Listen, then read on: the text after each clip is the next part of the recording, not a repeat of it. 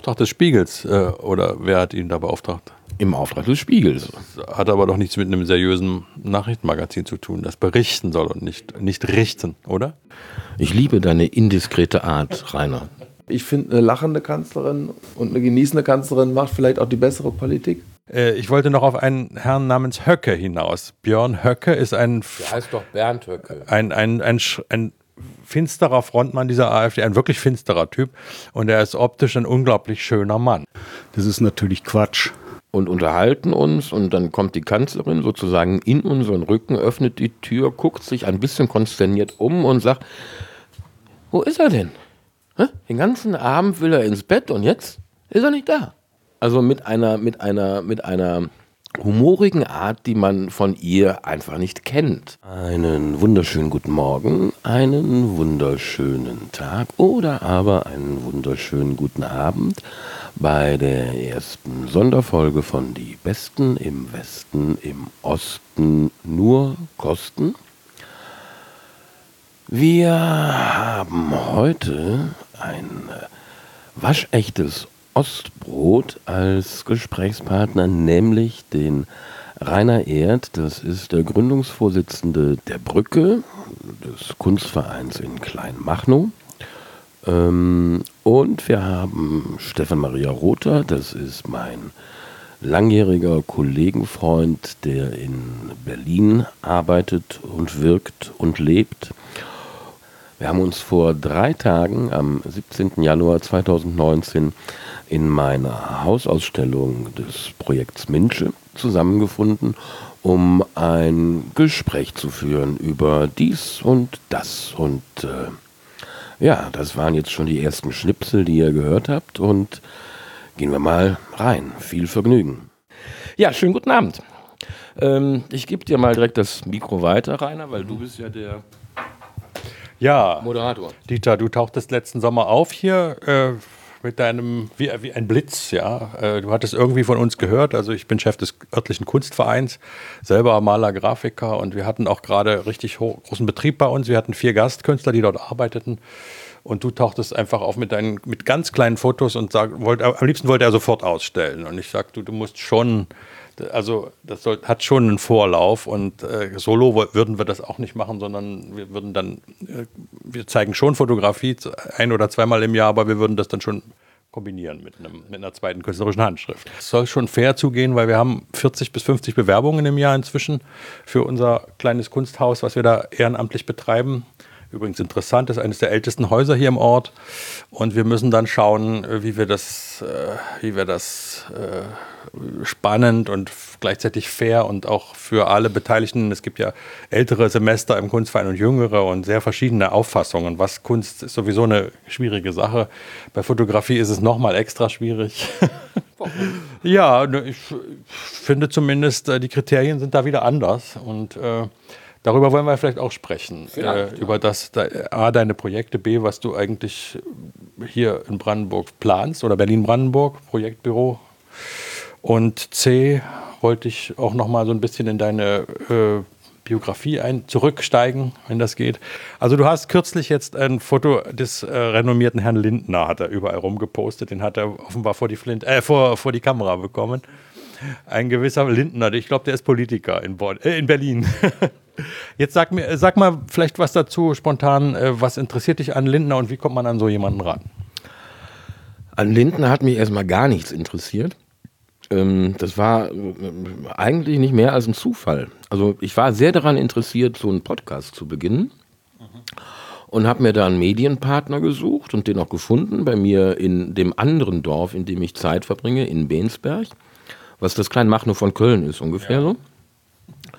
Und ähm, der war da interessiert dran, sofern ich denn Leute aus dem Rheinisch-Bergischen Kreis vor die Flint, nein, vor das Mikrofon bekomme. Ähm, und dann habe ich mal geguckt, wer, wer, wer, wer böte sich denn da an und gucke mal da. Äh, Herr Lindner hat seinen, seinen Wahlkreis bei uns im Rheinisch-Bergischen Kreis. Und wenn man mit so einem Promi anfängt, ist das immer irgendwie nicht so schlecht. Also nicht nur Sex, sondern auch Promi, Cell, Und also habe ich dann irgendwann, als ich wieder hier war, weil von Kleinmachnow ist ja näher, in sein, in sein Fraktionsbüro, Eckbüro übrigens, Eckbüro mit Blick auf den Reichstag. Da kann man neidisch werden. Also Promi sagst du jetzt wertfrei oder, oder sympathisierst du auch mit dieser äh, politischen, wenn das noch eine, wenn man das überhaupt noch sagen kann, was ist halt noch liberal oder, oder ist, wie sieht das aus? Ist das, siehst du das jetzt rein formal oder äh, karrieremäßig einfach nur interessant? Könnte das auch ein anderer Promi sein? Ich liebe deine indiskrete Art, Rainer. Ähm, mir wäre jeder recht gewesen. Also ich hätte auch Caroline Kebekus genommen, die ich auch anfragen werde, und auch Tim Wiese. Tim Wiese finde ich auch sehr spannend. Der ist ja mal ein richtig guter Torwart gewesen, sogar im Nationalmannschaftstrikot. Und wurde dann vor zwei Jahren nochmal ähm, durch die Medien gereicht als der erste deutsche Wrestler. Sagt man so? Ja, ne? Keine Ahnung, wovon du sprichst. Äh, dachte ich mir. Ist auch nicht so wichtig. Nein, also für mich war wichtig, es muss jemand sein, der ähm, vielleicht in YouTube auch mal gegoogelt wird und man dann zufällig über meinen Podcast äh, stolpert.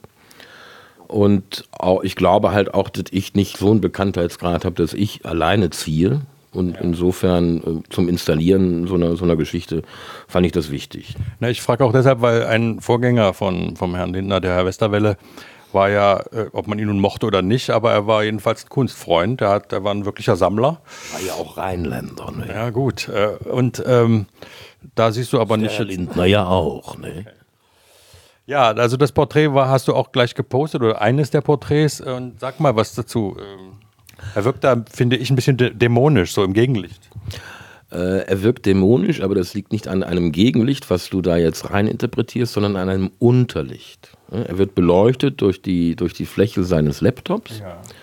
So macht man das gerne mit Teufeln jeder Art. Also auch, auch ähm, wie heißt er denn noch, dieser, dieser, der den Duft der Frauen auch so wunderbar gespielt hat. Nicht Robert De Niro, der andere, Al Pacino. Mhm. Al Pacino hat ja auch mal so einen wunderbaren Teufel. Egal, das führt zu weit und auch viel zu weit weg. Ähm, also das Schöne daran ist, dass sich dieses Podcast-Projekt jetzt wunderbar mit diesem Minsche-Projekt, weswegen wir uns ja hier treffen, ja. trifft und, und einander ergänzt. Ähm, ich habe jetzt gestern zum Beispiel war ich bei Markus Beckedahl von, von Netzpolitik.org ja. ähm, und habe den nächsten Podcast mit ihm eingesprochen und war aber auch bei äh, Dominik weiß gar nicht, wie die mit Nachnamen heißt, jedenfalls die Betreiberin von diesem äh, weithin über die Grenzen Berlins bekannten Nachtclub Insomnia. Ja, also muss gibt ich, jetzt, muss ich auch schon wieder passen. ja, ja, aber es scheinen alle zu passen. Hier jedenfalls will sich keiner outen. Insomnia. Ja, interessant. Also ähm, Minche ist ja eine Sache, die du in Verehrung und Traditionsverlängerung des großen äh, August Sander. August Sander äh, angefangen hast und das ist noch, in, noch ein paar Jahre in, in Arbeit oder hast du das schließt du das irgendwann mal ab? Nee, ich bin zuversichtlich, dass mich das Projekt bis an mein berufliches Ende begleiten wird. Also ich bin ja jetzt auch schon, wenn, wenn man es wenn man's wirklich äh, wörtlich nehmen will, habe ich das erste Porträt für Minsche, was übrigens äh, die rheinische Version für Menschen ist. Ja, ähm, ja, du ja, aber vielleicht der ein oder andere Zuhörer nicht. So ein bisschen egozentrisch bist du auch, ne? Alles klar. Äh, ich wollte darauf hinaus, Sander hat ja Typen fotografiert. Der Politiker, der Fleischer, die äh, Lehrerin. Äh, wird es zu Doppelungen dann bei dir kommen oder wirst, wirst du auch diese, versuchen, dieses, diesen Typo, immer nur diesen einen Typus zu treffen? Ich habe ja jetzt schon Doppelungen. Also, ich sag mal so, Frau Merkel und Herr Lindner sind jetzt nicht so weit voneinander entfernt vom Berufsbild und Herr Bouffier passt da auch rein. Ja. Ähm, jetzt kann man sich überlegen, ob, ob Kanzlerin als Typisierung was anderes ist als Ministerpräsident. Im Moment finde ich das schon. Kann aber auch sein, dass ich das in fünf Jahren völlig anders sehe. Also du peilst ja jetzt ein neues Projekt an in Richtung 30 Jahre deutsche Einheit oder 30 Jahre Mauerfall. Äh, inwieweit korrespondieren die beiden Projekte? Äh, sie korrespondieren insoweit, als dass beide in, wie ich finde, wunderschönstem Schwarz-Weiß gehalten sind. Punkt. Ähm, ich muss sie auch leider ein, ein, wenig dahin korrigieren, dass es kein neues Projekt ist. Das habe ich am 9. November 2014 begonnen. Also zum 25. Jahrestag de, des Mauerfalls. Ähm, ansonsten haben die gar nichts miteinander zu tun. Also okay, sind auch, sind auch Fotografien, habe nichts Anständiges gelernt, das ja. Aber es, da spielen Menschen halt gar keine Rolle. Also es ist frei von Menschen, sind nur Plätze ähm, und, und es ist eher eine, ja, so eine fotografische Bestandsaufnahme des äh, wiedervereinigten Deutschlands. Ähm, du hast jetzt Schwarz-Weiß betont. Es ist ja nicht Schwarz-Weiß, sondern es sind ja so, auch so, naja, zarte grau, braun Sepiatöne drin. Ne? So. Kupfer. Ich sag ja gerne äh, Kupfer. Kupfertöne, ja. Okay. Kopper. Muss ich jetzt auch fragen, warum, warum diese Beschränkung oder dieser Rückgriff auf die, auf die gute alte Silbergelatine-Zeit? Das ist ja mal eine gute Frage. Da lasse ich auch mal eine Leerstelle. Habe ich jetzt nicht sofort, kann ich aus der Hüfte schießen. Nein, kann ich eigentlich schon. Also ist ganz einfach. Ich, äh, Schwarz-Weiß ist meine Sprache. Also ich kann auch Farbfotos machen, aber die sind dann häufig bunt und halt nicht wirklich gut. Und Schwarz-Weiß ist was, was mir ja, aus den Fingern rausfließt. Oder aus dem Hirn oder aus dem Auslöseknopf, wie immer du das formulieren möchtest. Aber da kann Stefan bestimmt noch was zu sagen. Stefan. Zu dem Thema Schwarz-Weiß jetzt. Ja. ja. es ist einfach eine Reduzierung auf äh, Grautöne und wenn ich das hier so sehe, erscheint mir das äh, plausibel, das in Schwarz-Weiß zu machen. Und wenn das deine Sprache ist, ist es ja wunderbar. Ich habe auch einige Projekte gemacht, die in Schwarz-Weiß für mich funktionieren und die habe ich auch äh, gesehen in Schwarz-Weiß und dann auch so fotografiert. Und, ähm, aber ich fotografiere auch gerne in Farbe. Also ich finde, man kann das sowohl als auch umsetzen. Ja. Aber was hier jetzt zu sehen ist, finde ich ist sehr lebendig durch dein Schwarz-Weiß. Dankeschön. Hat es vielleicht damit zu tun, dass, dass du irgendwie instinktiv gegensteuerst gegen die totale Pixelisierung, über, über Digitalisierung, über Bit, äh, Bilderung, die durch die sozialen Medien, durch die Digitalisierung der Welt über uns kommt. Denn es knipst ja, äh, es knipsen ja Milliarden äh, je, zu jeder Sekunde. Also es werden ungeheure Mengen von schlechten Bildern natürlich gemacht oder äh, die, die man gar nicht mehr überschauen kann eigentlich. Und äh, da fragt man sich natürlich, ich frage mich als Künstler auch, wozu ich noch, wozu jemand noch Kunst kaufen soll, aber du als, als oder ihr als Fotografen müsstet euch ja erst recht fragen, ähm, bei dieser totalen Überflutung. Ich kenne mich auch ein bisschen mit Bildagenturen aus. Ich weiß, dass es inzwischen nur noch Cents sind, die man manchmal bekommt für, für, ein, für, eine, für ein Bild, das man irgendwo anbietet. Äh, für mich als Illustrator ist das richtig finster, weil natürlich ich, ich kann nicht für Cents äh, eine, eine, Zeichnung machen, an der ich eine Woche gesessen habe, aber äh, der Bedarf ist da, aber er ist eben auch schnell weggeguckt. Ja, also zurück zur Frage. Also ist es, kann das sein, dass es damit zu tun hat? Also ich meine, das sind, machen ja nicht, machen ja, macht ja nicht nur ihr, das, dieser, dieser, dieses Zurück zum Schwarz-Weiß, aber ich stelle mir, denke mir mal, eine Illustrierte oder eine Zeitschrift, die verkaufen will, würde das nur ausnahmsweise tun. also, äh, Schwarz-Weiß drucken. Jetzt mal ganz ernsthaft, ich habe da noch nie drüber nachgedacht. Ähm, ich lache deswegen, weil ich ähm, lange Zeit für ein ähnliches Magazin gearbeitet habe wie du, zu de dessen Geburtsstunden, glaube ich. Ne? Ähm, und ich da wie Sauerbier schwarz-weiß angeboten habe, bei jeder großen Reportage, die ich gemacht habe. Und es äh, immer wieder zurückgewiesen wurde mit den Worten, naja, wir drucken jetzt in vier Farben, wir wollen auch vier Farben sehen. Ähm, es kann sein, dass mich ein bisschen dieses, dieses äh, Moment reizt, dass es halt gegen den äh, Zeitgeist ist. Aber grundsätzlich ist es, glaube ich, wirklich einfach ähm, so, dass, dass es für mich stimmig ist. Ich glaube, das ist ganz einfach. Das ist nicht ganz verkehrt oder vielleicht, vielleicht wird es für mich stimmig, weil es gegen den Zeitgeist ist. Das kann sein. Ähm, anders als Stefan habe ich jetzt nicht wirklich ähm, zu Farbe genauso einen Zugang wie zu Schwarz-Weiß. Also ich kann mich daran erinnern, dass ich irgendwann diese Software hatte, die äh, dieses wunderbare Schwarz-Weiß mir leicht macht herzustellen. Ich habe in analogen Zeiten gelernt und ich habe diese Dunkelkammer immer gehasst, wie die Pest. Stinkt, du kannst nicht rauchen, du kannst nicht essen, du kannst nicht trinken. All das geht am Rechner.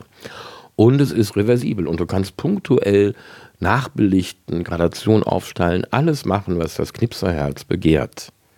Stefan, du kennst das auch noch, ne? So analog Päppchen schneiden, damit man nachbelichten kann. Das ist furchtbar gewesen, oder? Ähm, ich habe es geliebt. Oh. so unterschiedlich kann ja. es sein. Ich rauche ja auch nicht. Was soll ich auch essen, wenn ich in der Dunkelkammer bin? Das mache ich vorher oder nachher. Aber wir reden nicht nur wie drei, also es können alle. Ja. Gerne, weil ich wollte dich gerne mal fragen, Corinne, du hast ja ein ganz, ganzes Buch jetzt gemacht mit Schwarz-Weiß-Porträts. Was, was, was ist dein Motiv? Oder möchtest du was dazu sagen? Warum, warum alles in Schwarz-Weiß? Also, ja, weil das Porträts sind, für mich sind die ähm, viel aussagestärker und kräftiger, als wenn sie in Farbe wären, weil dann Farbe ablenkt von dem Charakter, von den Eigenschaften eines Gesichtes. Finde ich für mich persönlich in Schwarz-Weiß viel stärker. Hast du auch noch im Labor gestanden oder ich habe auch noch im Labor gestanden, ja, bei meinem Vater, der hat mir das beigebracht, ja. ja die Arbeit im Labor. Also wenn man bei schwachem Licht schwarz-weiß fotografiert, äh, gab es ja diese berühmten, diese, diese Körnigkeit, die berühmte, das kenne ich auch noch. Umso schwächer das Licht, umso empfindlicher der Film, umso größer das Korn. Und das kann man ja imitieren, dieses Korn, ne, glaube ich. Es gibt inzwischen eine Software dafür. Oder ist es so, dass man, dass digitale Fotografie auch so ist? Aber da gibt es, glaube ich, andere, eine andere, also eine andere Art von, wie nennt man das, Artefakte oder wie? Ich weiß gar nicht. Das mit dem Korn ist in der digitalen Fotografie durchaus auch noch so, äh, weil ähm, je höher empfindlicher man seinen Sensor einstellt, desto äh, gröber wird die Auflösung, das schlägt sich dann in, in, Pixel nieder.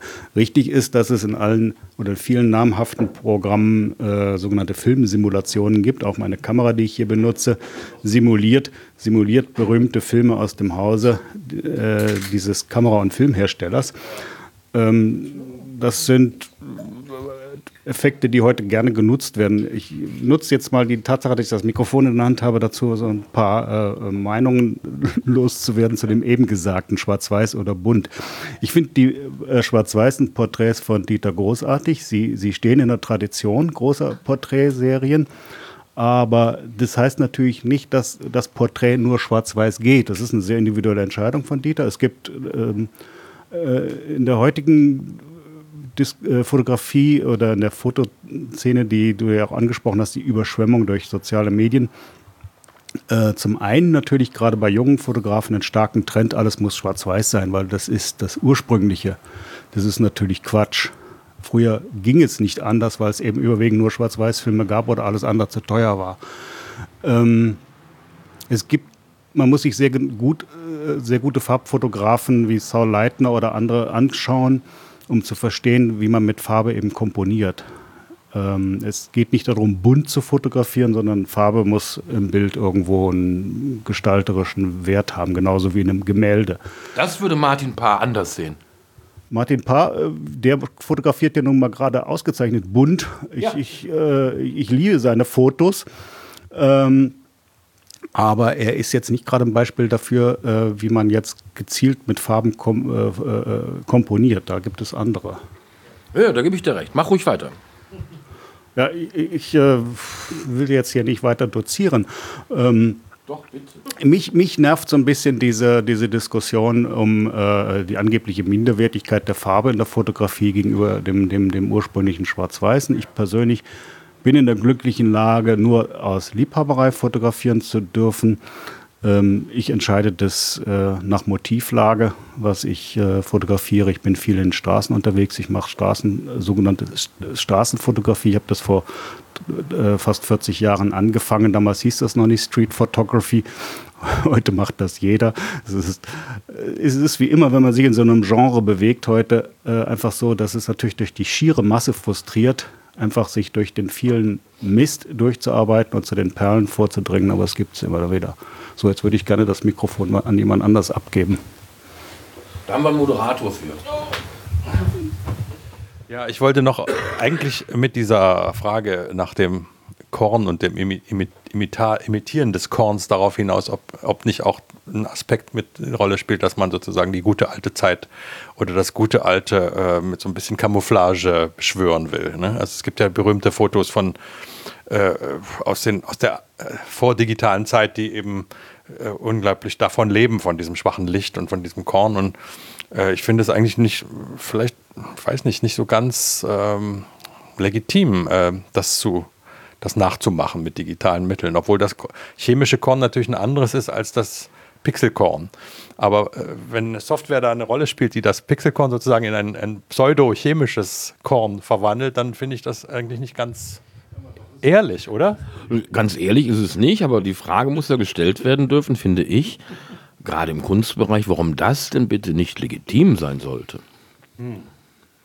Ja, weil, ich gebe jetzt zurück an dich. Weil neue Mittel, neue, äh, neue äh, oder neue äh, technische Mittel, neue Ausdrucksformen eigentlich. Ja, aber man kann ja jetzt auch nicht jeden Tag das Rad neu erfinden und besser machen.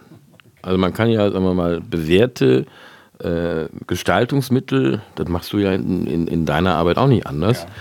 Ja. Ähm, du, du zitierst ja durchaus auch schon ähm, alte Klassiker. Ja, sicher.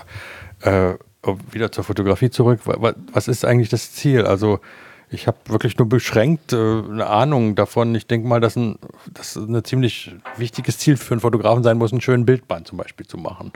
Also jo. einen schönen dicken Bildband bei einem guten Verlag oder wie? Oder was, was ist, ist das primär dein Ziel jetzt zum Beispiel mit Minsche? Nein.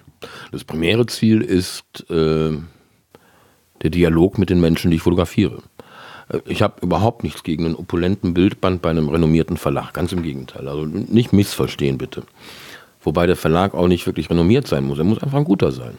Also ich habe jetzt die erste Gespräche mit einem Verlag, der relativ neu am Start ist, aber ähm, sehr, sehr gute Bücher im letzten Jahr rausgebracht hat, auch von Kollegen, die ich sehr schätze und äh, die die Zusammenarbeit mit diesem Verlag sehr schätzen. Das ist ja auch nichts Unwichtiges. Also ähm, es gibt diese Geschichte von Sebastião Salgado, der ja so ein, ein Halbgott der Schwarz-Weiß-Fotografie ist, der in äh, allen möglichen Krisengebieten dieser Welt, in Schwefelminien, in Südamerika und weiß der Henker wo nicht, wirklich sehr berührende Fotos gemacht hat.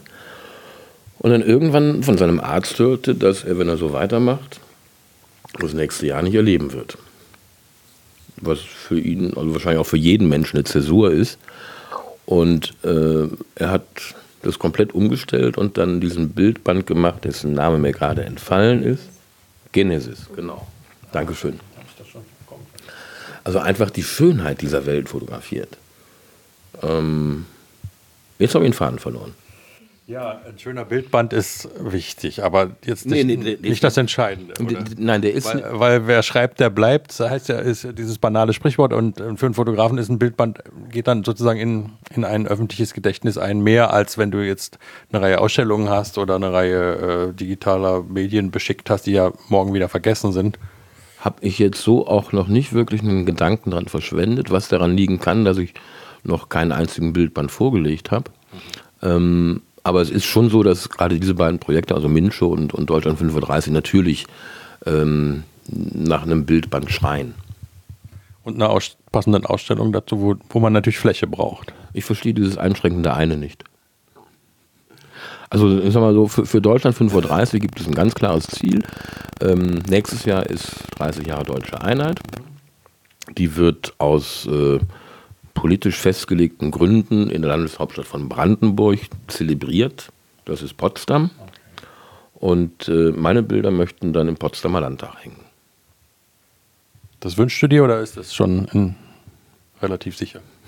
da ist noch nicht sicher dran. also wer kennt ihn von euch, den Potsdamer Landtag? Äh, von innen meine ich?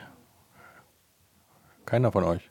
Also ich, ich möchte auch nur unten im Foyer. Also, ne? also er ist, er ist, äußerlich ist er ja ein, ein Barockimitat und kein, nicht mal ein gutes, weil die Proportionen von Knobelsdorf sind verändert worden. Ne? Weil klar, ein absolutistisches Schloss kann äh, niemals äh, funktionieren, wenn man es dann auch sozusagen wieder aufbaut als, äh, als, als demokratischer Landtag. Das heißt, man hat also da sogar geschummelt bei den bei den Proportionen. Aber innen ist er sehr schlicht und klar, völlig weiß, äh, fast temperaturloses weißes Licht.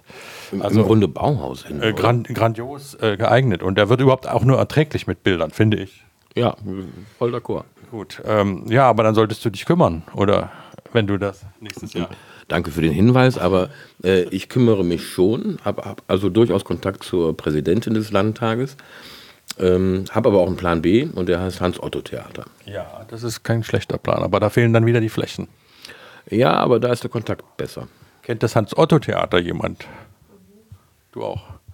Das ist ja, äh, also es ist, sollte man mal, sich mal angeschaut haben, es äh, gibt ja die berühmte Oper in die australische äh, in äh, Sydney, die berühmte Sydney Oper. Und dieses Potsdamer wirkt wie eine, ja, eine verkleinerte, leicht karikierte.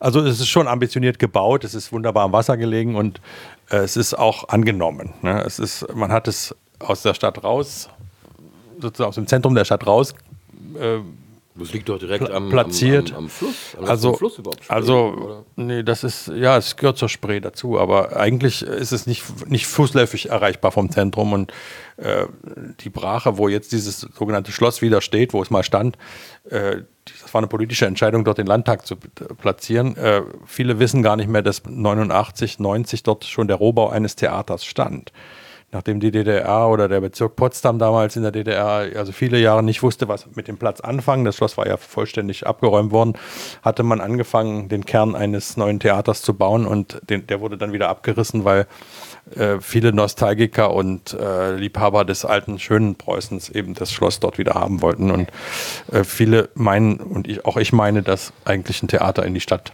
in, ins Zentrum der Stadt gehört und der Landtag nicht unbedingt, aber egal.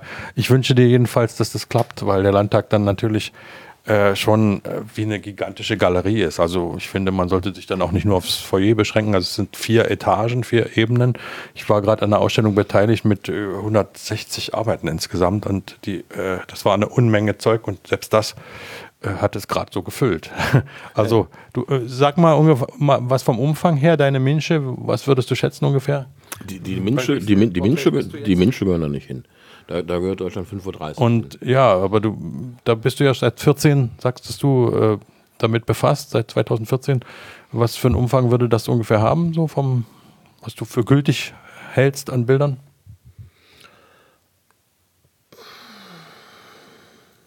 Es hängt ein bisschen vom Konzept ab und da bin ich mir noch nicht ganz sicher, wie ich das ähm, zum, zum 30-jährigen Jubiläum machen möchte.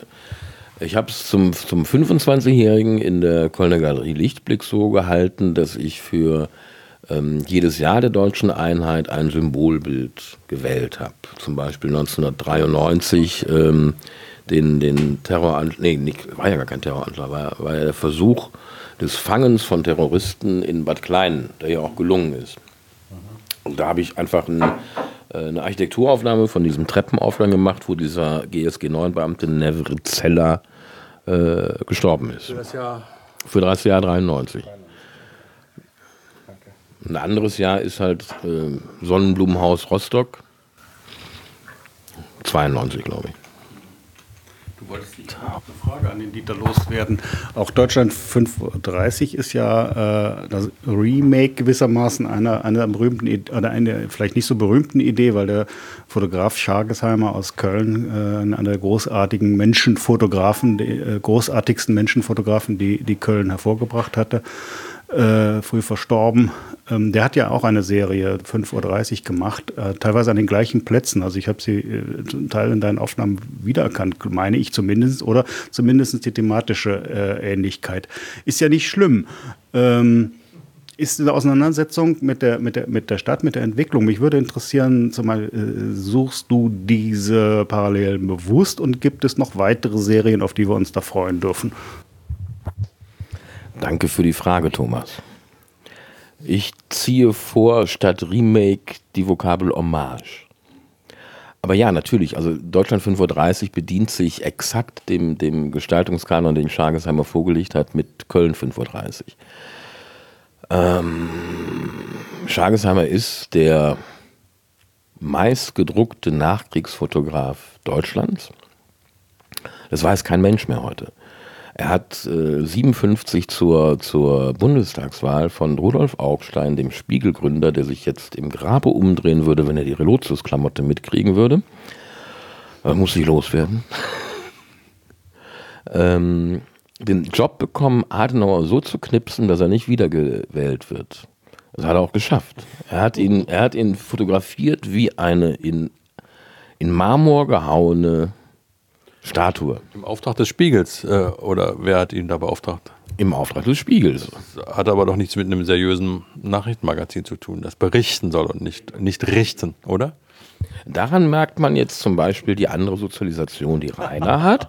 Rainer ist ja nicht groß geworden in der Westdeutschen Republik, sondern in der Ostdeutschen Republik. Ja, richtig. Aber Nee, nee, nicht aber. Leider ist dieser Einwand äh, völlig berechtigt, finde ich. Ich komme nämlich drauf, weil ich gerade äh, Madame Merkel dort in die Augen schaue, die du da prominent in die Tür gehängt hast. Und du, du hast sie geradezu, also für meine Begriffe geradezu unverschämt, sympathisch äh, erwischt. Und man kann ja auch, äh, ne, also ich meine, man kann schon als Fotograf, jetzt kommen wir auf ein interessantes Gebiet. Äh, wie, was, äh, inwiefern geht meine persönlichen Sympathien oder Antipathien in so ein Porträt ein. Ich meine, das ist ja kein offizielles, sondern das ist schon dein privates Statement, was du da abgibst. Und äh, mir gefällt das eigentlich nicht so, ehrlich gesagt. Zumindest in diesem Fall. Ich äh, würde das anders angehen, wenn ich es könnte. Mm, das wundert mich nicht. es war jetzt aber auch nicht schwierig, sie in äh, dieser Zeit und in diesem Moment besonders äh, genauso sympathisch abzubilden, all dieweil sie sich gerade im Urlaub befand und auf der Höhe ihrer Macht. Es war 2007 in Bayreuth nach der Premiere. Ich glaube sogar in der, in der Premierenpause. Und sie winkt ganz königlich, äh, also royal, äh, ihrem Volk zu. Und jetzt mal unter uns, Rainer. Wer seit 2007 hätte es denn machen sollen? Ja, das ist jetzt nicht wirklich nicht meine Aufgabe. Ich ähm, ich, meine Frage war, inwiefern dein, deine persönlichen Sympathien oder Antipathien in deine Bildauswahl, in deine, in, in deine Bildgestaltung, in deinen, deinen Begriff des jeweiligen Porträts eingehen, das du da gerade vor, vor dir hast. Ich fürchte zu 100 Prozent. Den Lindner, den Lindner, den du wirklich dämonisch darstellst, weil er dieses Unterlicht hat, der ist ja, der ist ja alles andere als dämonisch. Also es ist, es ist ein schlauer Bursche, es ist ein etwas undurchsichtiger Bursche, es ist ein intellektuell sehr beweglicher Bursche. Äh, was, warum gerade diese, warum bei Lindner gerade diese merkwürdige Theaterbeleuchtung, wie im Puppentheater wo, oder so, wo, wo die hölzernen Gesichter, wo die Gesichter noch holzschnittartiger werden, wenn sie von unten beleuchtet werden? Gut, das ist eine schöne Gelegenheit, mal die, die, die handwerkliche Seite der Fotografie, eine Idee zu entzaubern. Ähm, es ist so, dass ich vom Büro Lindner äh, zwei Minuten Zeit bekommen habe für dieses Porträt. Und ähm, es gab die Wahl zwischen einem völlig flachen Neonlicht im Büro oder halt eben diesem. Und ähm, da ich schon ich glaube, aus irgendwelchen genetischen oder sozialisationstechnischen Defekten heraus gerne zuspitze, habe ich mich halt für die zweite Variante entschieden. Also ähm, ich empfinde Christian Lindner als alles andere als, als dämonisch, gebe ich dir völlig recht. Ähm, dazu kommt, dass äh, mit, mit jedem Detail, was ich bei der Vorrecherche zu diesem Porträt äh, entdeckt habe über ihn, er mir immer sympathischer wurde.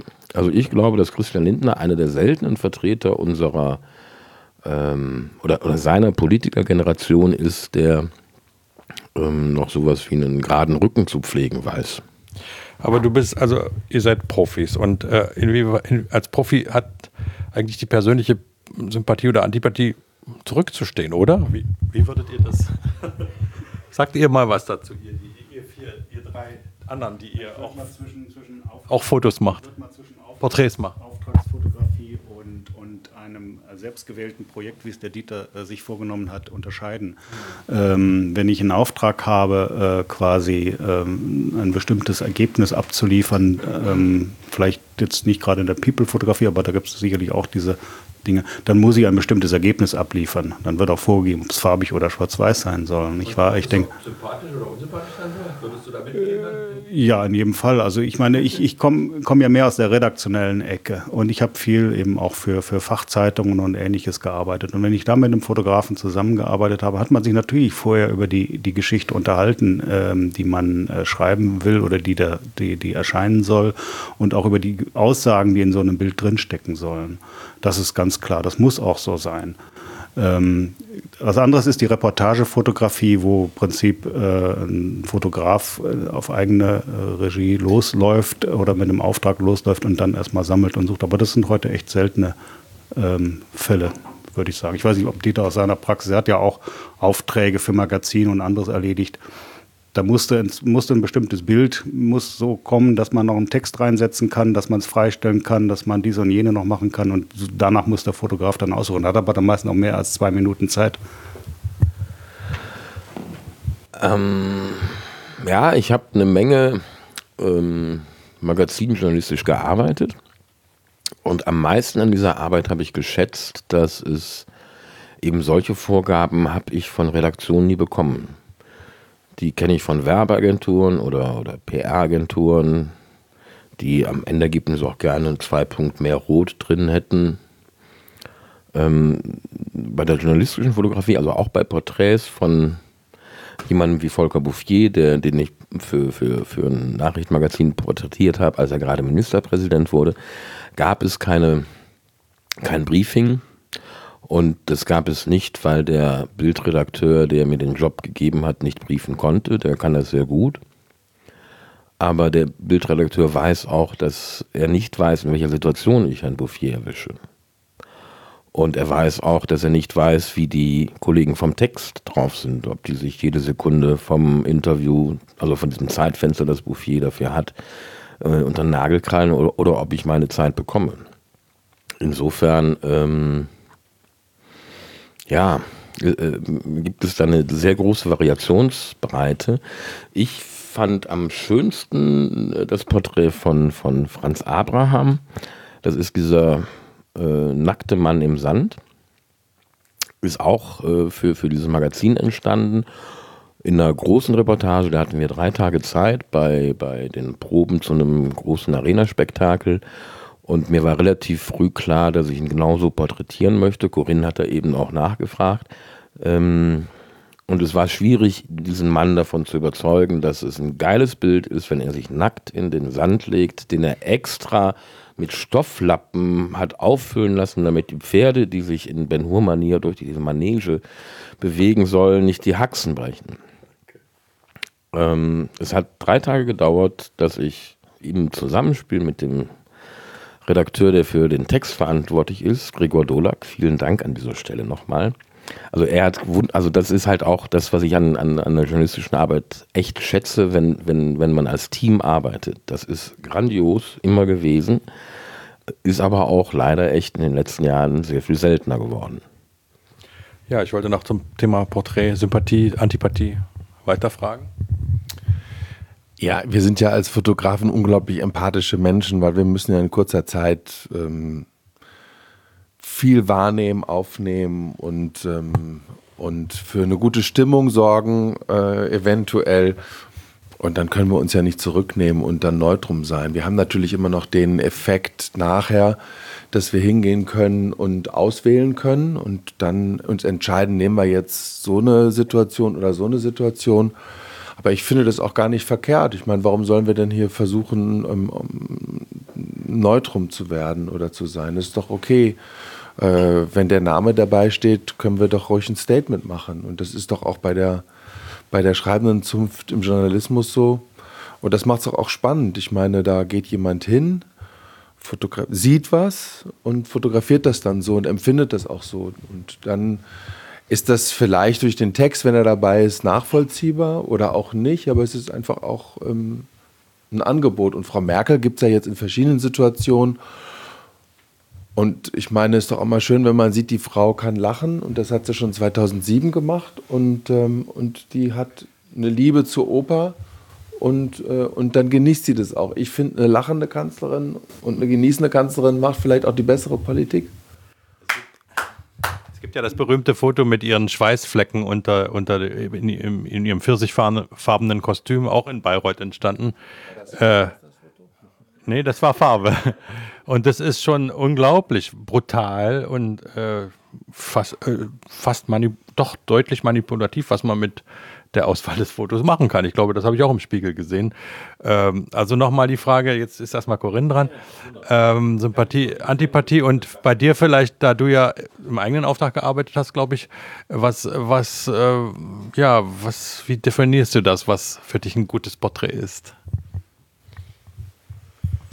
Ich kann das also wirklich nur so beurteilen, weil ich das im eigenen Auftrag gemacht habe, also noch nie so eine Auftragsarbeit, wer, was man sehen möchte. Im eigenen Auftrag. Da du fühlst es, wenn es gut ist, oder? Also Ich habe jetzt von anderen Feedbacks bekommen, dass sie es irgendwie sich gewundert haben, wie die Menschen so offen sind. Irgendwie, ich kann das auch nicht erklären, die sich nicht verstellen müssen, sich selbst sind. Das, also ich bin jetzt erst am Anfang damit, aber äh, anscheinend scheint es ganz gut zu klappen, dass ich dermaßen im Hintergrund bin, dass die sich einfach sich selbst sein können. Also, äh, wie das passiert, äh, weiß ich nicht. Aber ja.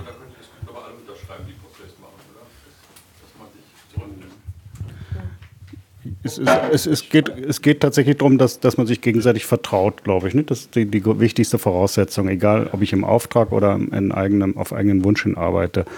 Äh, dazu gehört natürlich auch Handwerk. Also nicht jeder Mensch ist von sich aus, von Natur aus ein, Menschenfänger oder einer, der, dem sich alle anderen sofort öffnen. Da muss man natürlich, das muss man dann ein bisschen lernen. Das tut man wahrscheinlich auch in der Ausbildung. Ähm, ich hatte so ein bisschen die Erfahrung als, äh, als junger Student machen dürfen, als ich bei der Lokalzeitung in Bonn anfing zu arbeiten und dann nach äh, kurzer Zeit feststellte, wenn man zu seinem Text noch ein Bild liefern kann, dann hat man noch 20 Mark mehr in der Tasche. Und deswegen habe ich auch angefangen zu fotografieren, war auch damals schon mein Hobby.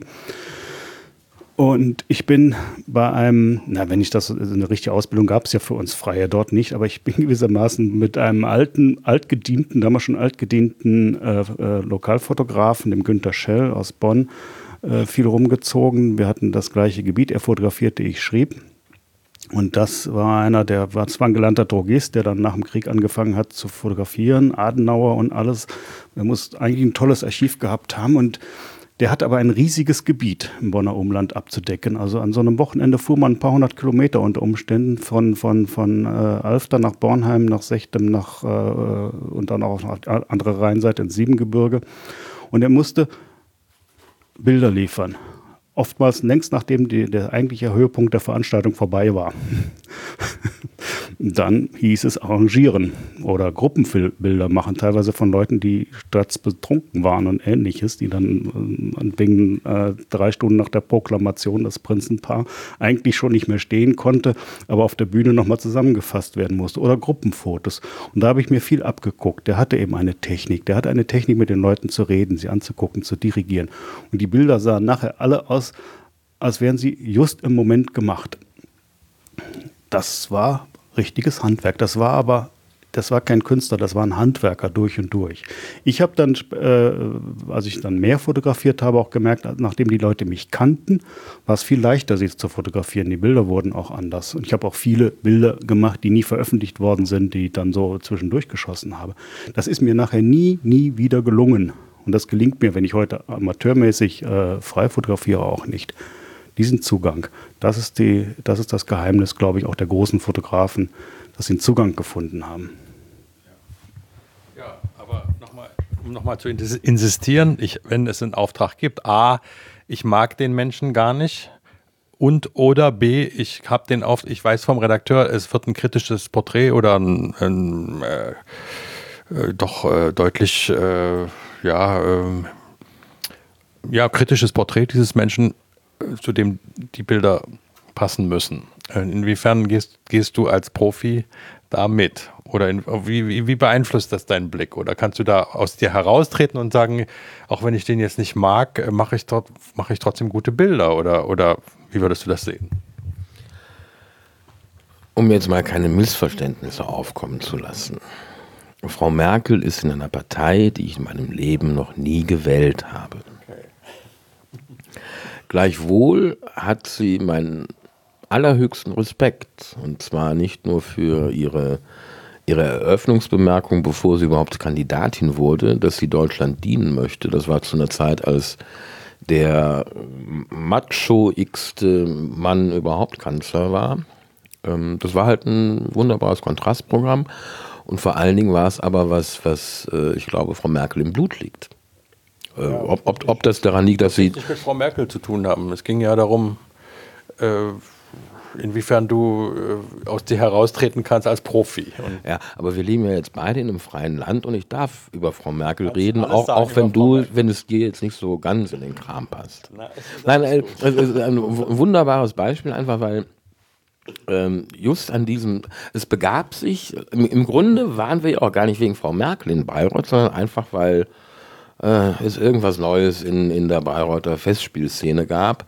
Ich habe vergessen, was es ist, aber es war diesem Nachrichtenmagazin eine Reportage wert, also sechs oder acht Seiten.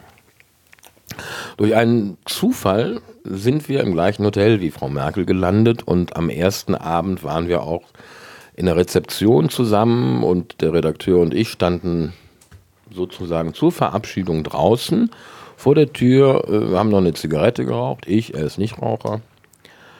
Ähm, und unterhalten uns und dann kommt die Kanzlerin sozusagen in unseren Rücken, öffnet die Tür, guckt sich ein bisschen konsterniert um und sagt, wo ist er denn? Den ganzen Abend will er ins Bett und jetzt ist er nicht da. Also mit einer, mit einer, mit einer ähm, humorigen Art, die man von ihr einfach nicht kennt. Ich glaube, dass Angela Merkel im Grunde ist wie Berti Vogts. Ein ganz feiner Mensch mit sehr viel Humor, wenn die Medien nicht dabei sind. Und wenn die Medien dabei sind, sind sie beide halt, ähm, ich glaube, das, was du uns Fotografen abverlangen möchtest, professionell und, und gefühlsneutren weiß ich nicht, ob ich das will. Äh, wir müssen ja auch nicht über Frau Merkel sprechen, sondern zum Beispiel, du kriegst den Auftrag, äh, die AfD-Spitze zu fotografieren. Ne? Und da ist es ja leicht, jemanden äh, dämonisch oder schlecht aussehen zu lassen. Oder umgekehrt, es gibt Fotografen oder Profis, die haben eben diese Bilder gemacht.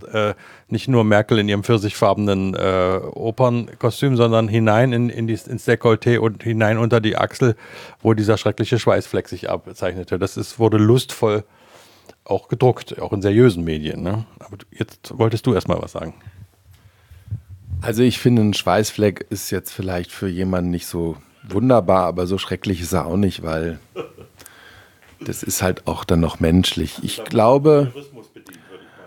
Ja, aber den kann man sich ja hingeben oder auch nicht. Das ist so genauso wie eben die beginnende Diskussion ähm, Schwarz-Weiß oder Farbe. Mhm und sich jetzt als Gralshüter dahinzustellen von einer Technik, die eine Technik ist, ähm, finde ich, das ist jetzt für mich gar nicht wichtig. Ja. Das Schöne an dem Beruf, ähm, Fotograf zu sein, ist, ähm, etwas entdecken zu können. Und ähm, wer bin ich, dass ich jetzt immer hingehen muss und sagen muss, der ist gut, der ist böse, der ist besser als der andere, sondern es ist doch auch interessant, ähm, zu der AfD-Spitze zu gehen und eine Zeit lang mit denen zu verbringen und dann sich selber ein Bild machen zu können. Ich sage jetzt nicht, dass ich heute per se die toll finde. Aber wenn ich würde versuchen, mich so weit es geht zu nullen, wenn ich dort bin, um zu fotografieren, vorher so viel wie möglich zu wissen, um im Bild zu sein, ja, aber dann, wenn ich da bin, auch einfach mal aufzunehmen und zu gucken und dann zu schauen, wo geht denn meine Reise als Fotograf hin? Wenn ich irgendwo hingehe und schon weiß, wie ich das Bild mache, muss ich nicht mehr hingehen. Da kann ich auch jemanden schicken und sagen, rechts, rechts, stopp, nein, zack. Sondern das macht ja auch tolle Fotografen aus. Und das war ja auch das, was Sebastião Salgado so ausgemacht hat, dass der sich da so rein gehängt hat, dass den das erledigt hat, dass der fast der war ausgebrannt, weil der ja nur die schrecklichen Sachen gesehen hat und der hat sich nicht geschont. Und dann hat er gesagt, ich kann aber nicht mehr ohne meine Kamera und ohne das Entdecken und ohne das Fotografieren zu sein und hat dieses Projekt auf dem Gelände seiner Familie begonnen, nämlich diese, diese verdorrte Gegend wieder zu vitalisieren mit seiner Frau und hat sich dann gesagt, das Leben ist schön, die Erde ist schön und was kann ich denn noch entdecken? Und ich glaube, das ist das, worum es geht. Und wenn man das macht, nämlich wach ist, neugierig ist, dann spielt es auch keine Rolle, ob man schwarz-weiß fotografiert oder farbig fotografiert, ob man einen Filter drauflegt mit einem Korn, der erinnert an den Film aus den 50er, 60er, egal was, sondern es geht einfach nur darum, zu entdecken und dann ist man als Fotograf auch weg, sondern ist nur noch Medium und, und erzählt was. Und das ist es, Reporter. Wir erzählen was. Wir, wir re portieren etwas, indem wir hingehen und sagen, guck mal, ich bin da gewesen und habe das erlebt. Wer bin ich zu sagen, Edgy Badge, die stelle ich jetzt an den Pranger, das finde ich ist Mittelalter. Und so sehe ich mich nicht als Fotograf. Und deshalb bin ich, ich, ich entdecke mich, also ich erwische mich dabei, dass ich ähm, so reaktionär werden kann. Aber ich versuche immer dagegen zu arbeiten. Und das ist das Schöne an diesem Beruf. Leider Gottes leben wir in einer Zeit, wo es immer darum geht, schwarz-weiß. Aber das Leben ist nicht schwarz-weiß, sondern hat ganz viele wunderbare Grautöne. Und die müssen wir uns auch geben, auch als Betrachter und nicht als, als Schaffende mit der Kamera, sondern auch wenn wir so viel sehen, ja, dann lesen wir mal die Süddeutsche oder das oder wir lesen mal gar nichts, sondern gehen selber irgendwo hin. Und das ist mein Einsatz, Ansatz. Und ähm, das finde ich ist das Schöne an der Fotografie. Wäre ein tolles Schlusswort jetzt, aber du hast noch was auf der Pfanne. Ja, wo, wobei wir auch gerne gleich Schluss machen können. Mhm. Ah, dann können wir ja sozusagen in die Zugaben gehen. Also mir liegt noch daran, ähm, Toilette ist rechts, Nele, wenn du da, wenn du die suchst. Wenn du, wenn du Bilder gucken möchtest, Vergiss auch gut. Nicht, was du sagen wolltest. Mir liegt daran mit dem, glaube ich, immer noch sehr weit verbreiteten ähm, Irrglauben aufzuräumen, dass Fotografie in irgendeiner Art und Weise objektiv sein könne. Es gibt bei der Fotografie ein Objektiv, ja, vor der Kamera. Aber es ist in der Regel eine Sechzigstel Sekunde aus einem Zeitfluss, der im Durchschnitt 80 Jahre von einem Menschenleben hat. Es ist ein Bildausschnitt, den ich als Mensch hinter der Kamera festlege. Es ist eine Beleuchtung, die ich im Maximalfall auch noch festlege, um mal auf Lindner zurückzukommen. Ähm, eine Fotografie ist voll von subjektiven Elementen. Ähm, eine Fotografie kann nicht objektiv sein. Das ist ihr genauso wenig gegeben wie, wie, einem, wie, einem, wie einer Malerei oder, oder einer Grafik. Es ist immer eine Interpretation der stattgefundenen Realität.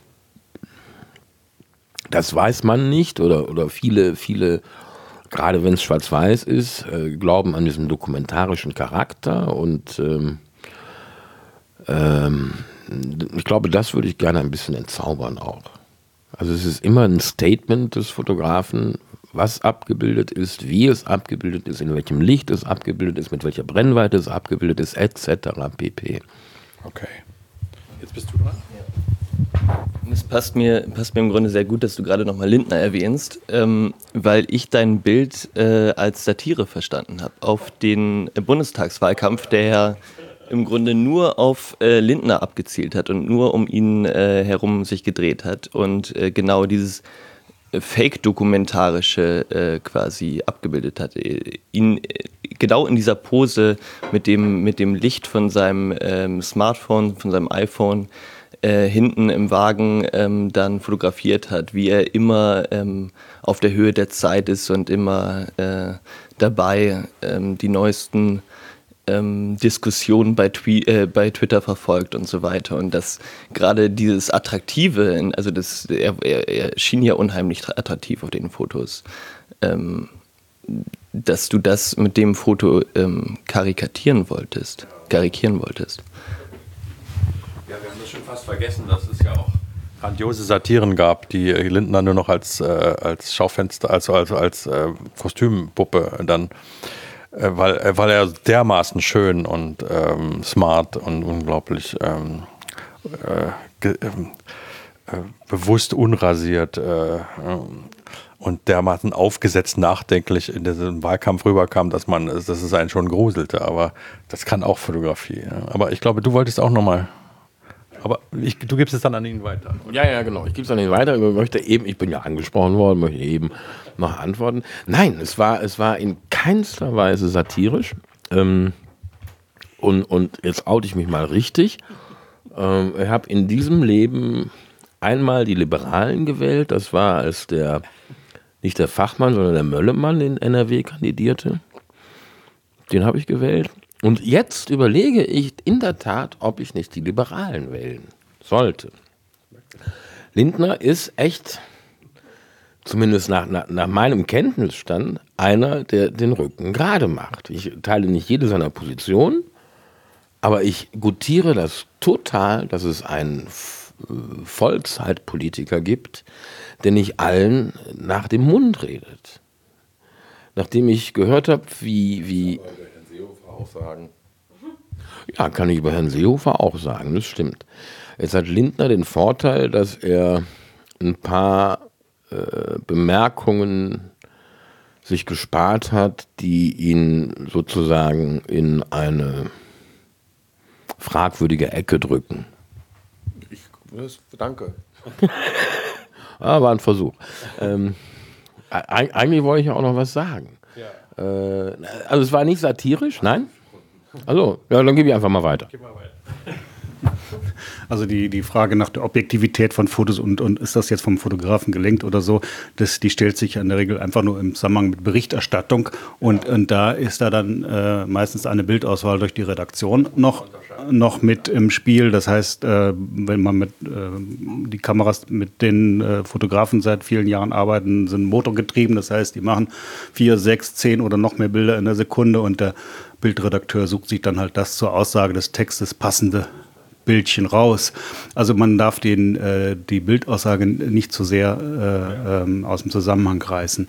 Äh, ich würde an der Stelle immer sagen, das ehrliche Bild äh, gewinnt. Und ähm, ja, aber, aber was ist ehrlich gut? Wir haben ja im Moment im Printjournalismus äh, oder Magazinjournalismus eine ganz große Vertrauenskrise, äh, Vertrauensdiskussion. Das ist einerseits durch diesen freien Journalisten, der für Spiegel und andere gearbeitet hat. Festangestellt. Ja, er hat aber auch frei für alle anderen bis hin zu Taz und sonst was gearbeitet. Gerade hat der WDR auch so eine ähnliche kleine Krise mit einer Reportage, äh, wo Journalisten ganz offensichtlich äh, die Fakten erfinden oder zurechtbiegen oder nicht ganz transparent arbeiten. Und Fotografen, Fotografie hat ja seit es erfunden worden ist damals ähm, oder aufkam, immer den, den, äh, den äh, Nimbus gehabt, die sei objektiv, was ja von Anfang an ein Missverständnis war. Ähm, für den Zeitungsleser gilt das gedruckte Bild. Da prägt er seine Meinung nach. Für, für die Kunstfotografie gelten völlig andere Regeln und da käme niemand auf die Idee, Objektivität zu verlangen. Im Gegenteil, der Fotograf sucht maximale Subjektivität und das macht die Bilder aus. Es könnte daran liegen, dass ich mich in der Kunst wohler fühle als im Journalismus. Trotzdem gibt es ja die sogenannten Bildikonen. Die kennen wir aus der Geschichte und die kennen wir aus den dicken Bildbänden der Agenturen.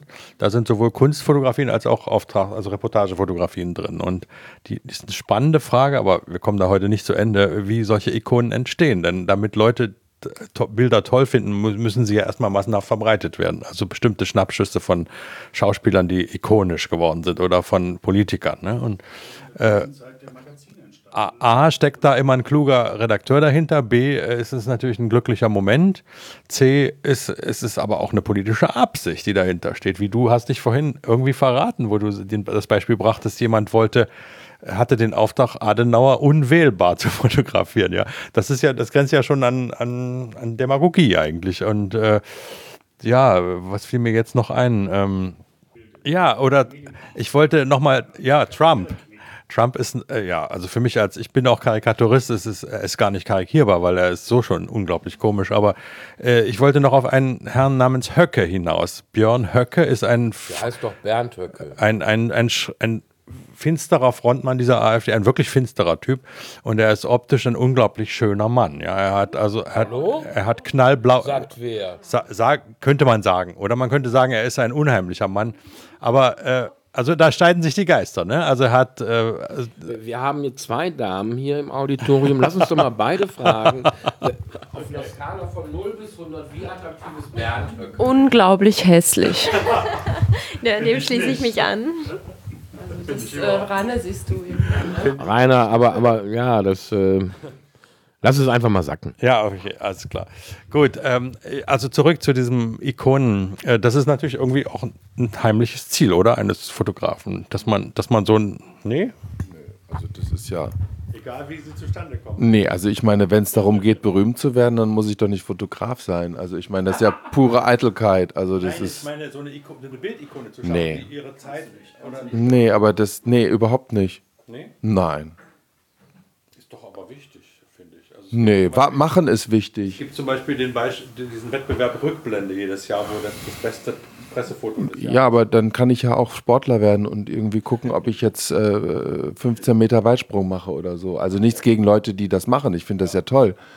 Aber, aber das ist doch, also das ist kein, nee, das kannst du doch nicht planen. Du kannst doch auch nicht planen, also wenn du die Musik nimmst, also das, das haben die Beatles doch nicht geplant, dass Yesterday so ein Hit wird. Ich habe die Frage gestellt, wie kommt sowas zustande? Und, äh, Ja, indem man es macht, indem man da ist, indem man und indem man nicht daran denkt, berühmt zu werden damit. richtig. Und Glück. Aber trotzdem passiert. Ja, Glück. Es hat mit Glück zu tun, glaube ich. Es passiert. Ja, aber Glück hast du doch, aber Glück ist doch da, wenn du, wenn, also wenn du nicht vor Ort bist und nicht länger bleibst. Richtig. Hm. Also es, es gibt immer wieder Leute, die suchen sich gezielt, äh, die suchen sich gezielt Standorte aus. Ähm, da gibt es einen Sportfotografen, dessen Namen ich jetzt gerade nicht habe, aber der hat dieses berühmte Bild gemacht, wenn es jemand kennt, von Usain Bolt, glaube ich, wie der was, wie der äh, äh, gerade gewonnen hat und was signiert. Ähm, und der ist, der Fotograf ist bewusst an einen Standort gegangen, wo alle anderen Fotografen nicht waren. Und dann ist es Glück, dass der Usain Bolt so dahin kommt, wie, wie er dann gekommen ist. Ähm, und das Risiko ist er eingegangen, weil er wollte diese, und ich habe jemanden kennengelernt, ähm, die diesen Fotografen kannte und die hat gesagt, der hat sich immer schon, der hat das, der hat das strategisch sich immer ausgedacht, wo geht er hin, wo, wo ich was kriege, was andere nicht kriegen. Das hat er nicht gemacht, um irgendwie ähm, äh, äh, äh, dann so eine Ehrung zu bekommen und eine Bildikone zu machen, sondern der wollte den anderen Blick. Ja, ja. Ist richtig. Und das finde ich ist schon auch fast Ich will das auch nicht in ich will das nicht in Frage stellen. Ich will nur sagen oder darauf hin oder darauf hin, dass es auch außer außerhalb des, des, des Egos und des Ethos des Fotografen Faktoren gibt, die da eine Rolle spielen, wie so ein Bild, äh, wie so ein Bild äh, in die Öffentlichkeit kommt oder nicht. Und das ist, äh, das ist eine Sache, die man, die mit Glück zu tun hat oder mit Zufall oder eben auch mit politischen Absichten manchmal. Also ich würde das schon so sehen. Äh, und viele andere tolle Bilder kommen, haben eben die Chance nicht. Das ist auch in der Kunst so. Und bleiben dann einfach irgendwo in, in Archiven oder werden, werden halt, äh, hätten es vielleicht auch verdient. Ne? Weiß ich nicht. Aber gut, das, wird, das führt zu weit jetzt. Gar keine Frage. Es gibt wahrscheinlich hunderte, tausende, vielleicht sogar Millionen Bilder, die es verdient hätten, registriert zu werden. Und das Leben ist nicht fair. Alles klar. Ja, aber, aber, aber jetzt, also jetzt so pessimistisch hier aufzuhören und politische Absichten, Entschuldigung, also Leute, also verstehst du, also ähm, Die gibt's aber, Mensch. nein, das gibt es nicht. Also ich finde, gute Bilder setzen sich durch. So, das ist das eine. Und dann gibt es, dann gibt es immer wieder, genau wie als Fotograf, gibt es immer wieder auch andere Dinge, die zu entdecken. Und da äh, jetzt heute Abend ist mein Namensgedächtnis nicht so gut. Es gab doch diesen wunderbaren ähm, Dokumentarfilm über diese Frau, die immer als Kindermädchen gearbeitet hat. Vivian Meyer. Finding, äh, oder? Vivian Meyer. Das ist doch ein sehr. Ja, ist doch eine ganz, ganz tolle Geschichte. Ja, natürlich kann man sagen, wenn es diese Geschichte gegeben hat, wo man dieses Archiv nie zu Gesicht bekommen hat, gibt es sowas vielleicht auch noch woanders.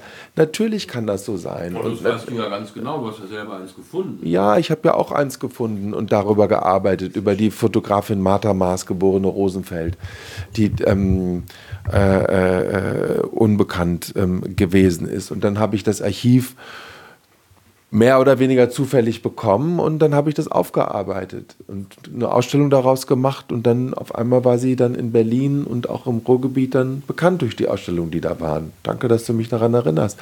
Und sowas gibt es vielleicht auch immer wieder und aber ja, ähm, und man muss man einfach gucken und, und schauen. Aber ich finde, jeder Fotograf hat die Aufgabe und Verantwortung, um das mal zu sagen, ähm, jemanden zu entdecken.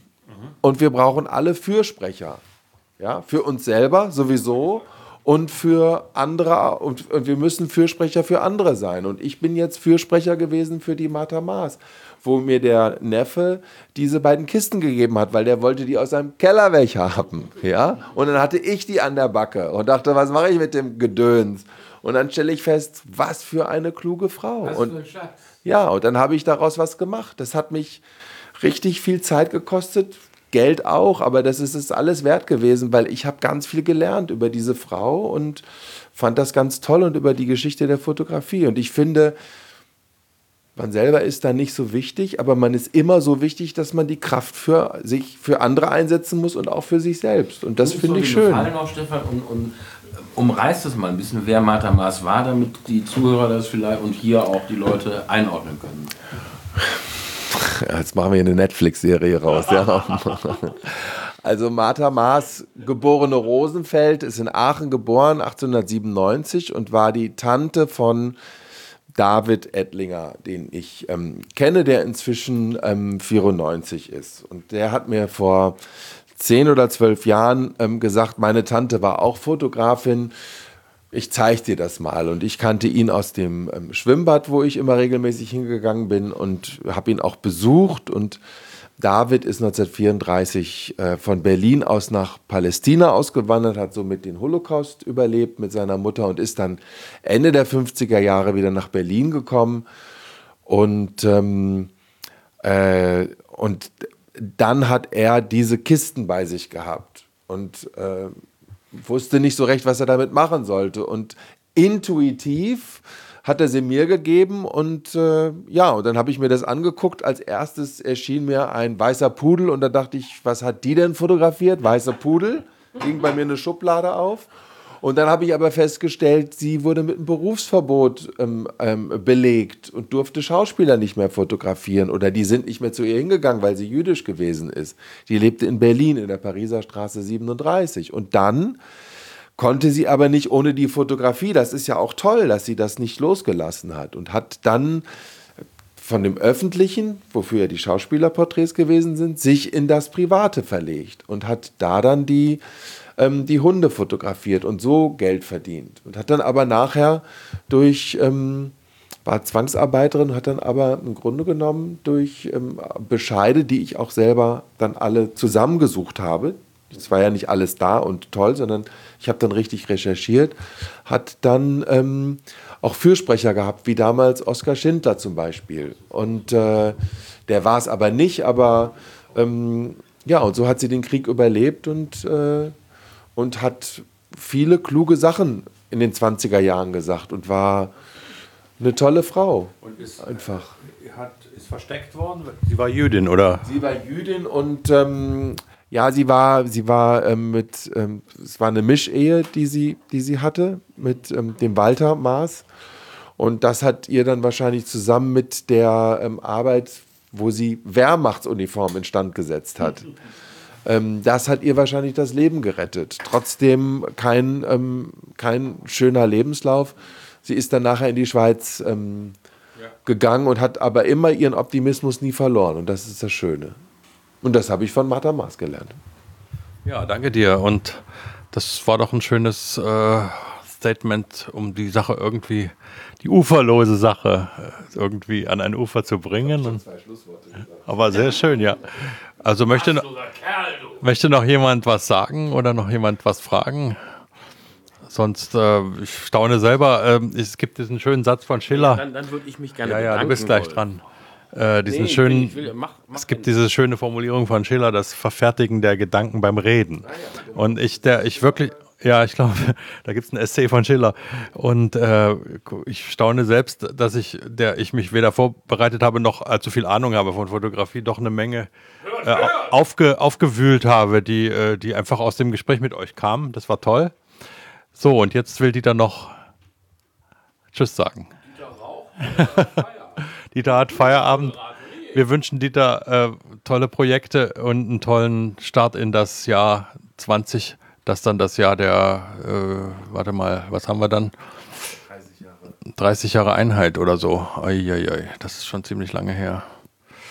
Okay, und den Landtag in, in Brandenburg, äh, in Potsdam, den Brandenburgischen Landtag, dass es klappt. So, das war's für heute.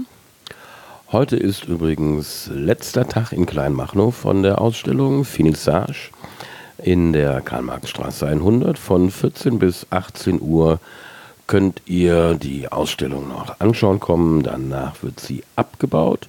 Und wir hören uns aber auch schon wieder am nächsten Samstag, dem 26 mit äh, meinem Gesprächspartner Erik Milgram, bei dem ich mich jetzt auch wieder bedanke, genauso wie bei Georg Watzlawick und seinem Bergisch Gladbacher Bürgerportal.